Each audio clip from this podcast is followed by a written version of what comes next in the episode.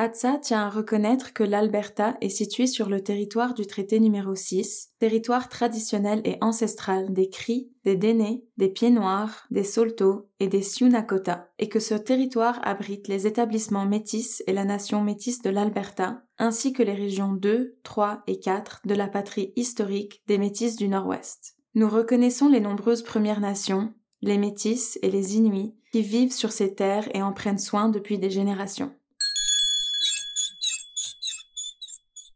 Bienvenidos al podcast Cocina tu Barrio. Cuisine ton quartier. Cozinhe o teu bairro. Cuisiner na quartier avec nous? Cuisiner quartier. Cucina nel tuo quartiere. Cuisine ton quartier. Ici Annie Roy de Hatsa quand l'art passe à l'action. Premièrement à Montréal, puis dans plusieurs communautés francophones du Canada, je suis allée à la rencontre des personnes immigrantes qui ont appris le français ou qui veulent continuer de vivre en français. J'ai parlé à ceux et celles qui les aident à s'installer et aux artistes qui s'en inspirent pour livrer une parole essentielle à notre connaissance mutuelle. Ouvrez votre cœur et vos oreilles, le courage et l'inspiration sont ici au rendez-vous. Bonne rencontre! Donc, Catalina, tu nous amènes déjà en musique, là, c'est ça? Je dois essayer mes hanches avant quoi? Pam, pam, pam, pam, pam, pam. Moi, ce que je vais jouer, je vais juste jouer pour toi ce que je vais faire ici. Après, je vous explique la référence. Sinon, c'est lui qui va Ça, ça, ça donne quelque chose? nous vois... euh, Est-ce qu'on va parler après? Tu vas nous permettre? je suis musicienne, hein? Regarde, essayez de maintenir le rythme ici. Pa, pam, pam, pam.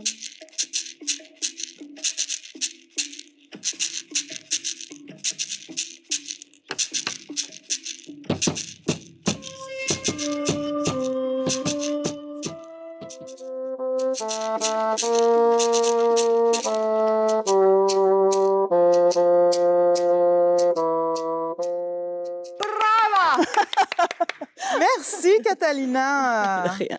Quel bel instrument en plus, là. C'est vraiment beau. Moi, j'en ai jamais vu. euh, Le basson? Non, vraiment. Ça, c'est le rare basson moderne. Ah, ben c'est merveilleux. Quelle belle entrée en matière. Oui. Alors, on- oui, ben oui. Alors, on se présente d'emblée, Catalina. Parle-nous un petit peu, juste une minute. euh, Présente-nous qui tu es, Ben, d'origine je- brésilienne. Non, je viens Non. du Costa Rica, Costa Rica, de l'Amérique voilà. centrale, mais après le Costa Rica, ben, j'ai ménage au Brésil. Voilà. Je reste dix années au Brésil D'accord. avant de venir au Canada. OK. Là, au Brésil, ben, mes- mon mari est brésilien, mes enfants sont brésiliens. Et puis, je voulais une spécialisation. Et je jouais le basson moderne pendant une vingtaine d'années. Mais je voulais la spécialisation en basson baroque. Et donc, pour moi, l'option d'étudier la musique ancienne, c'était Europe ou Amérique du Nord. Parce que les spécialistes sont là. Donc, euh, ben, Amérique du Nord, c'est un, un peu plus accessible, disons, Europe un peu plus loin. Donc, euh, ben, je cherche les spécialistes en musique ancienne à l'Université de Montréal parce que je suis francophone. Et donc, on m'a accepté à l'UDM. Et donc, c'est ça. Après, c'était plus facile. C'est étonnant, costaricienne, brésilienne, francophone. Comment ça s'est arrivé, ça? Là, au Costa Rica, ben, Costa Rica, c'est un tout petit pays, mais euh, le lycée français. D'accord. Donc, 13 Et tu années. on- continué au Brésil aussi en, en Non. en français? On- quand je suis au Brésil, ben, là, c'est comme changer de culture, première immigration pour moi. Donc, euh, c'est c'est tout différent. Le français m'a aidé à comprendre le portugais parce qu'il y a des phonèmes Ouais, ouais, ouais. similaires en français. Donc, euh, je dis, ah, c'est comme le français, ah, ça se prononce comme le français. Donc, j'ai fait des, des rapports. Mais euh, le Brésil est une culture tout à fait différente. Ben, j'ai connu mon mari au Panama. On faisait des, des festivals de musique là-bas. Et puis, donc, je voulais aller en Suisse, pas en France, parce que Mm. j'étais élevée par des Français. Mhm. Donc, il y a une situation d'amour. et puis, pas tellement la France. Non, je suis musicienne, j'ai mon bac en littéraire. Non, je voulais quelque chose de différent, mais toujours francophone. Donc, la Suisse, c'était pour moi l'option, comme j'avais 25 ans. Mais mon mari m'a dit, mais non, viens au Brésil. Il n'était pas mon mari à l'époque. Viens au Brésil, tu vas découvrir un monde différent. Et c'est ce que j'ai fait. Quand j'étais au Brésil, j'étais comme, oh wow, j'ai vu mes enfants brésiliens. Les Brésiliens sont tout à fait différent. J'aime ça. D'accord. Je reste dix années pour ça. Venir à Montréal, c'est t'as suivi ton mari aussi ou c'est Non, lui non, qui mon mari m'a suivi. il décide de monter, mais plutôt aux États-Unis, à Chicago, parce qu'il avait aussi une vie en Amérique du Nord. Donc, il décide de monter, récupère son, son job à, à Chicago, reste une année, puis on, on- je, re- je reste avec les enfants à Montréal, et puis j'ai fini mes études.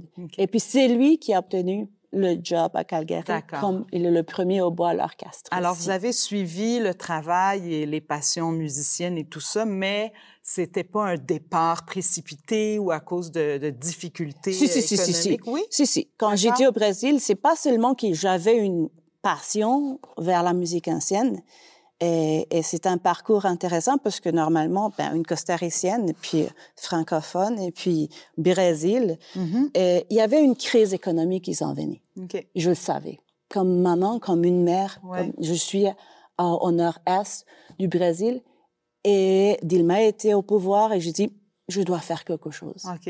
Donc oui, il y avait, pour moi, il y avait une- un besoin énorme de sortir du Brésil avant la crise. avant la crise économique, avant que tout s'en vienne, et j'ai bien fait. Bon, ben maintenant qu'on connaît bien ton parcours, ou en tout cas bien, c'est beaucoup dire, mais j'aimerais euh, qu'on présente Arnaud ici présent, Arnaud Favier.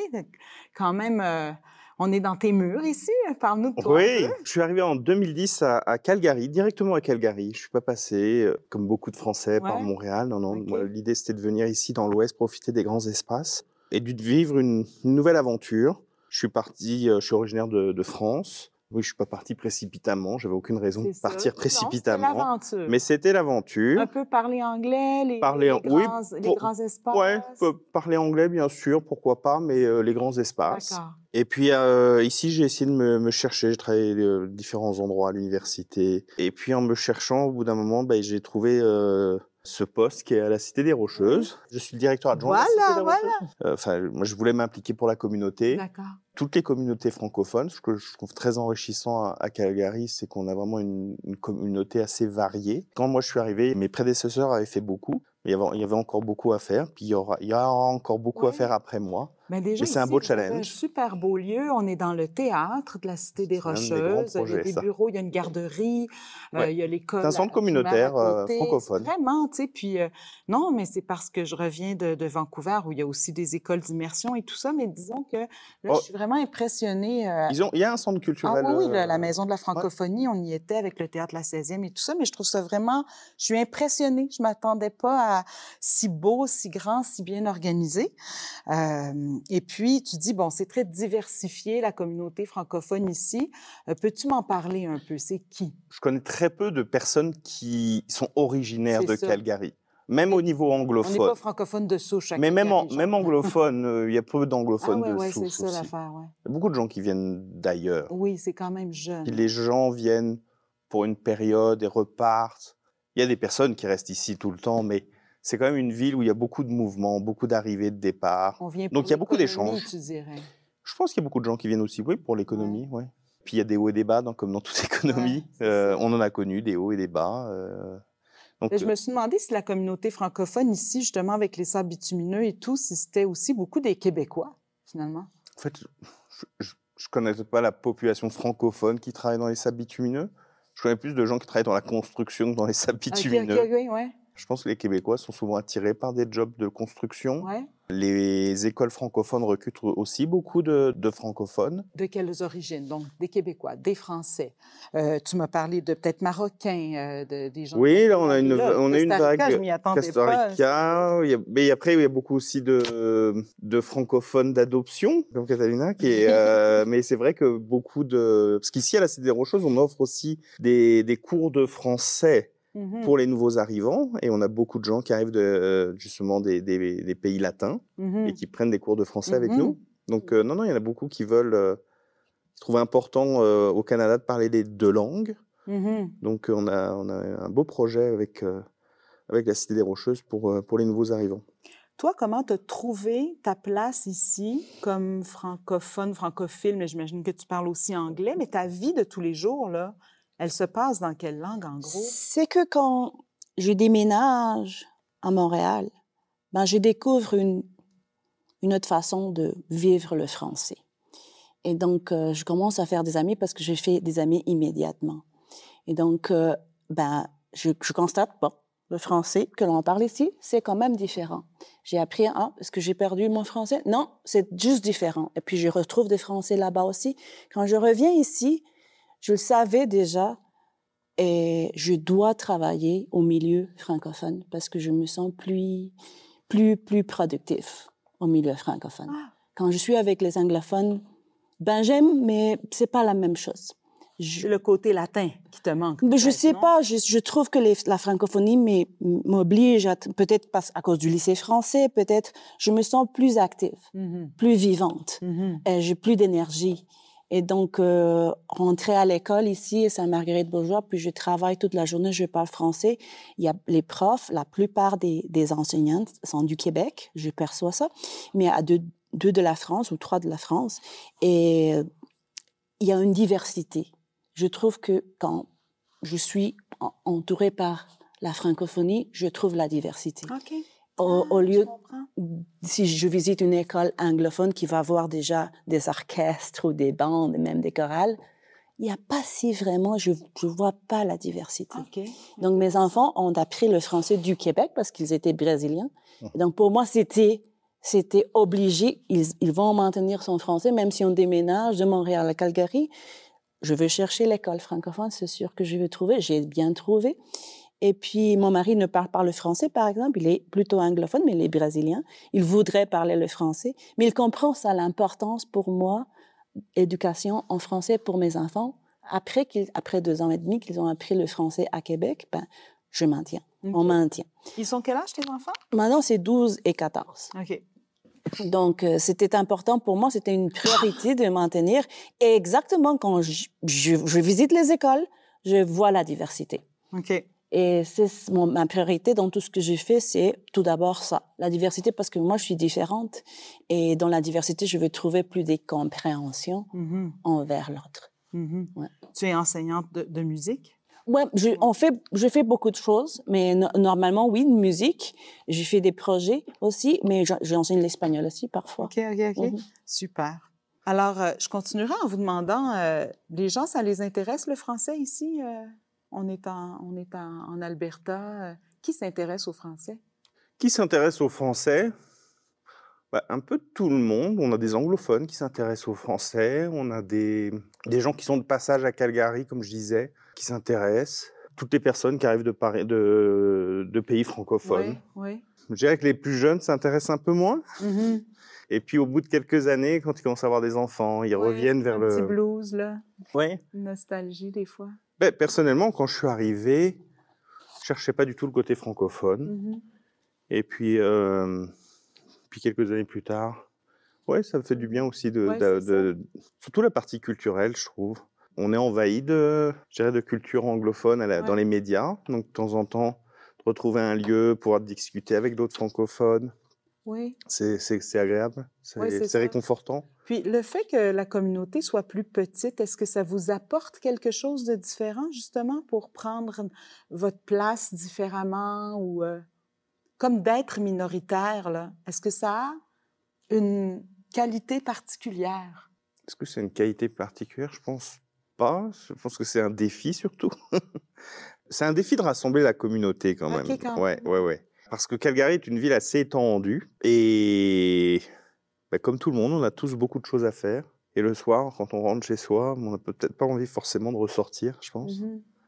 Donc, euh, non, c'est quand même un défi de rassembler les ça. gens. Donc ici, à la Cité francophone, vous offrez des spectacles, de- du cinéma. Ici, c'est la Cité des Rocheuses. La La Cité des francophone est à, Edmonton. m'excuse, je m'excuse, c'est Non, ça. non, il y a- il y a Mais après, j'allais parler d'Edmonton pour vos Ok. liens, mais oui, à la Cité des Oui, Rocheuses. La, la Cité des Rocheuses, oui, on a des films, on a des, du- des humoristes, on a du, du théâtre, on a de temps en temps des spectacles de danse, des concerts de musique. euh, aussi bien, euh, on a eu du jazz il y a deux semaines, je pense. Euh, oui, on a différentes. Programmez-vous beaucoup des artistes francophones, justement, pour leur donner euh, cet espace-là, un espace Oh, de ici, c- représentation? ouais, ici, ce sont que, on, on- dans notre programmation, Oui, c'est, ce sont que des, a- des, des- des spectacles francophones. pas nécessairement d'artistes francophones d'Alberta, ça peut être de Oh oui, non, non, ça peut être de partout. Il y en a qui viennent euh, de France, Euh, on a même eu des Ukrainiens qui parlaient parfaitement français qui sont venus se, se produire ici il y a. quelques mois. Non, non, on accepte tous les, tous les artistes francophones. Oui. Et puis bien sûr, de temps en temps, mais ça c'est en dehors de notre programmation, il y a d'autres spectacles qui se font à la Mhm. Cité des Rocheuses, mais qui, qui, qui- qui n'ont rien à Mais voir avec... c'est pas, c'est pas- c'est pas notre mandat. D'accord, je comprends. Ah ben ça, c'est le fun. Ça veut dire que si on veut aller voir des spectacles en français, il y en a et on vient à la Cité des Rocheuses, on est servi. Est-ce que tu as joué souvent ici, toi? Non, j'ai jamais joué Ah ben, il va falloir, en il va fait. falloir. J'ai jamais joué. Mais moi, mon défi, c'est en fait d'essayer de créer un espace pour la musique ancienne. Mhm, Donc, je suis en train d'organiser un festival de musique pour la musique ancienne en, au sud de l'Alberta. Donc, loin de Calgary, Oui. loin d'Edmonton, justement parce que si tu visites le- au sud, moi, Oui. pour moi, la décentralisation, c'est super important. Super important. Toujours au Brésil, c'était comme ça. Au Costa Rica, c'était la même chose. Je travaillais dans les orchestres et je comprends comme la décentralisation de tout ce que... la culture ailleurs, Exactement. pas toujours dans les villes. Non, ouais. pas toujours dans les villes. Alors, j'essaie de, de faire des, des liens entre Québec et l'Alberta. Donc, mes amis sont à Québec, justement, ou à New York, parce que j'ai un diplôme aussi de New York. Donc, je, je veux vraiment créer des, ponts, opportunités, Ouais. de faire des ponts exactement et faire Et un en- festival de des- musique. Des, lieux plus ruraux. Est-ce que les communautés francophones euh, sont justement davantage dans la ruralité ici en Alberta? Mm, Bon, je trouve que non. C'est toujours Non? un défi, la francisation. C'est un défi dans, dans ce co- coin de, ben, de, de la carte. Et puis, l'intégration aussi, c'est un défi constant. Et là, il y a juste une école à Lethbridge, il y a juste une école. Quand tu vois, il y a 15 écoles francophones du Franco-Sud. Il y a le lycée français euh, ben, international. Puis, c'est un défi. C'est toujours un défi. Donc, il y a 15 écoles francophones dans tout l'Alberta. Bon, du Oh. Franco-Sud. Du Dans le Franco-Sud. sud de l'Alberta. Le sud, d'accord, d'accord. Donc euh, de Calgary, puis on descend euh, Lethbridge, Brooks, Medinat. ouais. Ouais. Puis il y a le nombre d'écoles francophones, je l'ai pas en Non, tête non, là, c'est mais mais non, non, Ben, il y en a beaucoup plus. Il y a plusieurs conseils scolaires. En dehors de Calgary, c'est ça qu'on se dit, là. Moi, je suis représentant des, des diffuseurs aussi au niveau du regroupement artistique francophone de l'Alberta, parce qu'en fait, on travaille énormément ensemble. La plupart du temps, on organise des tournées. C'est-à-dire que les, c'est sûr que des- sur des gros spectacles, ça va être essentiellement Edmonton et Calgary qui vont les accueillir. Mais sinon, il y a plein de tournées euh, où justement, on se débrouille pour que les artistes passent dans toutes nos associations francophones et, et aussi dans le milieu rural. Donc, euh, parce qu'on a des, des associations francophones. euh, OK, donc il y en a plusieurs petites communautés francophones autour. ben, en dehors des deux grands centres urbains, je pense qu'il doit y avoir 11, peut-être 11 organismes euh, en dehors En dehors. de ces deux centres ur- urbains. Donc, il faut les desservir aussi en termes culturels, en termes de services. Et souvent, ce que les artistes ne savent pas, mais c'est que justement, pour, pour avoir la chance de justement de circuler et en français, ben, c'est- c'est d'intégrer ce, ce réseau. Ce réseau-là. Oui, c'est ça. De sortir des grands centres puis de justement aller euh, en Mhm. dehors. Et puis là, on peut faire plus de spectacles parce qu'on tourne et puis on va Ouais. euh, voyager et rencontrer les gens euh, là où ils sont. Est-ce que vous trouvez que le français va bien, qu'il est plutôt en expansion ou que c'est plutôt le contraire et qu'à la longue, euh, c'est difficile, les jeunes, les adolescents, même s'ils ont des parents francophiles ou francophones, de les garder dans cet esprit de parler français, puis de peut-être eux aussi vouloir le transmettre. Cette fierté-là, là, est-ce qu'elle est qu'elle se Ben, perd? Je ou- pense que quand même, on est quand même une communauté qui grandit, on a des écoles qui s'ouvrent, on aimerait en avoir plus, mais même dans des régions rurales, on en ouvre de temps en temps aussi, il n'y a pas que dans les centres urbains. Maintenant, on aimerait toujours plus. Non, mais tu sais, je dis ça, moi, en tant que Québécoise, parce que ben, on parle souvent comme quoi notre français décline aussi au Québec. Alors, je Mhm. m'intéresse à savoir s'il décline au Québec ici, sais, si ça se porte bien, c'est quoi votre secret un peu, tu sais? Je pense que c'est toujours le défi. Ben, moi, je suis militante. OK. Donc, je pourrais vraiment être productive à n'importe quelle école, mais moi, j'ai le choix Mhm. à cause de mon éducation. Mhm. Donc, j'ai le choix de continuer à travailler pour la francophonie. Et, et pas seulement dans les écoles du franco-sud, disons, mais aussi dans les, les, les institutions et des immigrants. Et on, on reçoit beaucoup des immigrants qui parlent français ici. Puis il faut qu'ils continuent de pouvoir. Ben oui, ben oui, ils s'organisent. Alors, j'ai j'ai l'option aussi de rester dans cette bulle de, où je peux partager mes connaissances, où je dois confronter la réalité. La réalité, c'est mon fils qui me dit, maman, pourquoi, pourquoi l'école francophone? Pourquoi j'en ai marre? Mais ça fait deux ans qu'il m'a dit ça. Aujourd'hui, il me dit, merci, maman. Mhm. Merci de m'avoir obligé à rester à l'école francophone. Mais il est en huitième année. Mhm. Donc, Il voit ça comme une richesse Maintenant, il la- comprend. la voit sa Il richesse. comprend. D'accord. Donc, ça prend du temps, ça prend Oui. l'éducation. Le changement, je pense que ça vient des écoles. Il- Le plus, le plus on travaille pour renforcer le travail dans les écoles, parce que c'est toujours un défi, Mhm. forcer la francisation au niveau des écoles, les élèves, parce que ça parle anglais beaucoup, le contexte parle anglais beaucoup. Mhm. Et ben, c'est, il faut continuer le travail, il faut maintenir, il faut renforcer le travail. ça prend des parents euh, qui, qui, tu sais, qui, aiment, euh, qui aiment leur langue, qui aiment leur culture, comme de n'importe quelle culture. Je pense que quand tu es chinois ou punjabi, ou tu sais, comme tu as envie que tes ça. enfants parlent ta langue. Mhm. Puis nous aussi, euh, on pourrait imaginer que c'est plus facile parce qu'on se dit euh, bilingue au Canada, mais je pense pas. euh, puis les nouveaux arrivants, euh, c'est dépendamment de quelle culture tu viens, c'est pas une évidence de les attirer vers le français. On a besoin de, de, de l'appui politique Mhm. du gouvernement qui doit vraiment, ça se parle de deux langues au Canada, ben on va, Vraiment, on va let's go. vraiment, let's go, montre-nous. Oui. On- Et là, l'état de ça, selon toi, c'est quoi? Ben, je, je sais pas dire. Moi, je suis musicienne. Mais je sais que pour que ça fonctionne, ça doit venir aussi des forces du, du gouvernement, de, de l'intérêt du gouvernement de maintenir les deux langues, vraiment de maintenir les deux langues.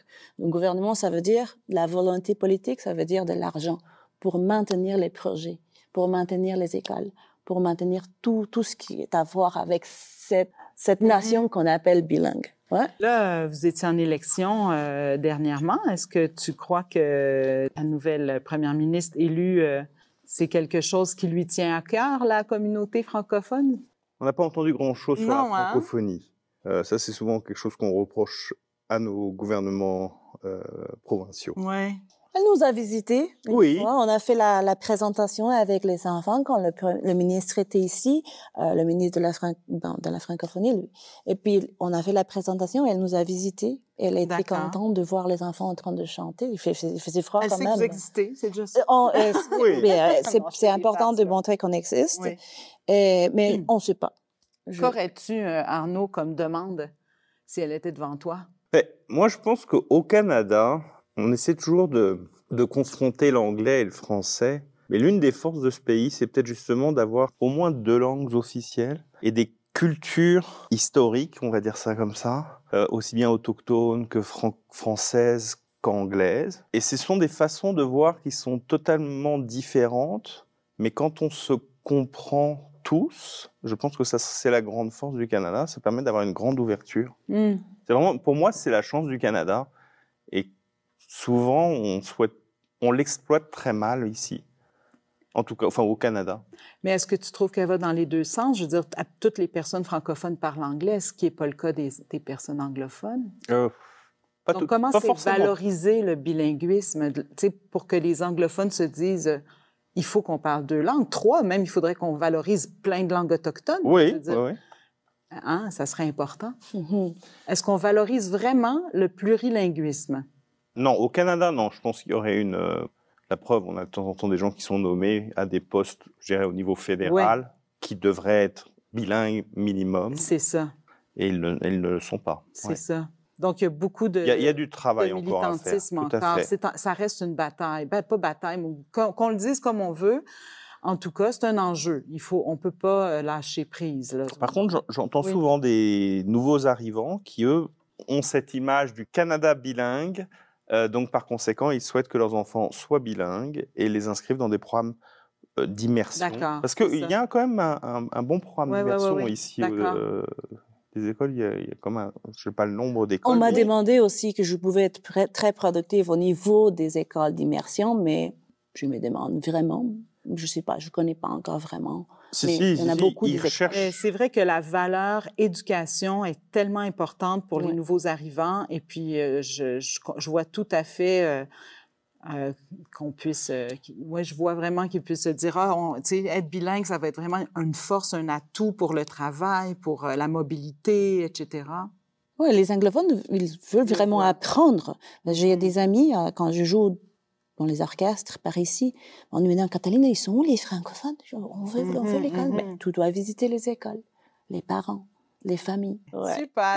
Merci beaucoup à tous les deux. Ben, merci à vous.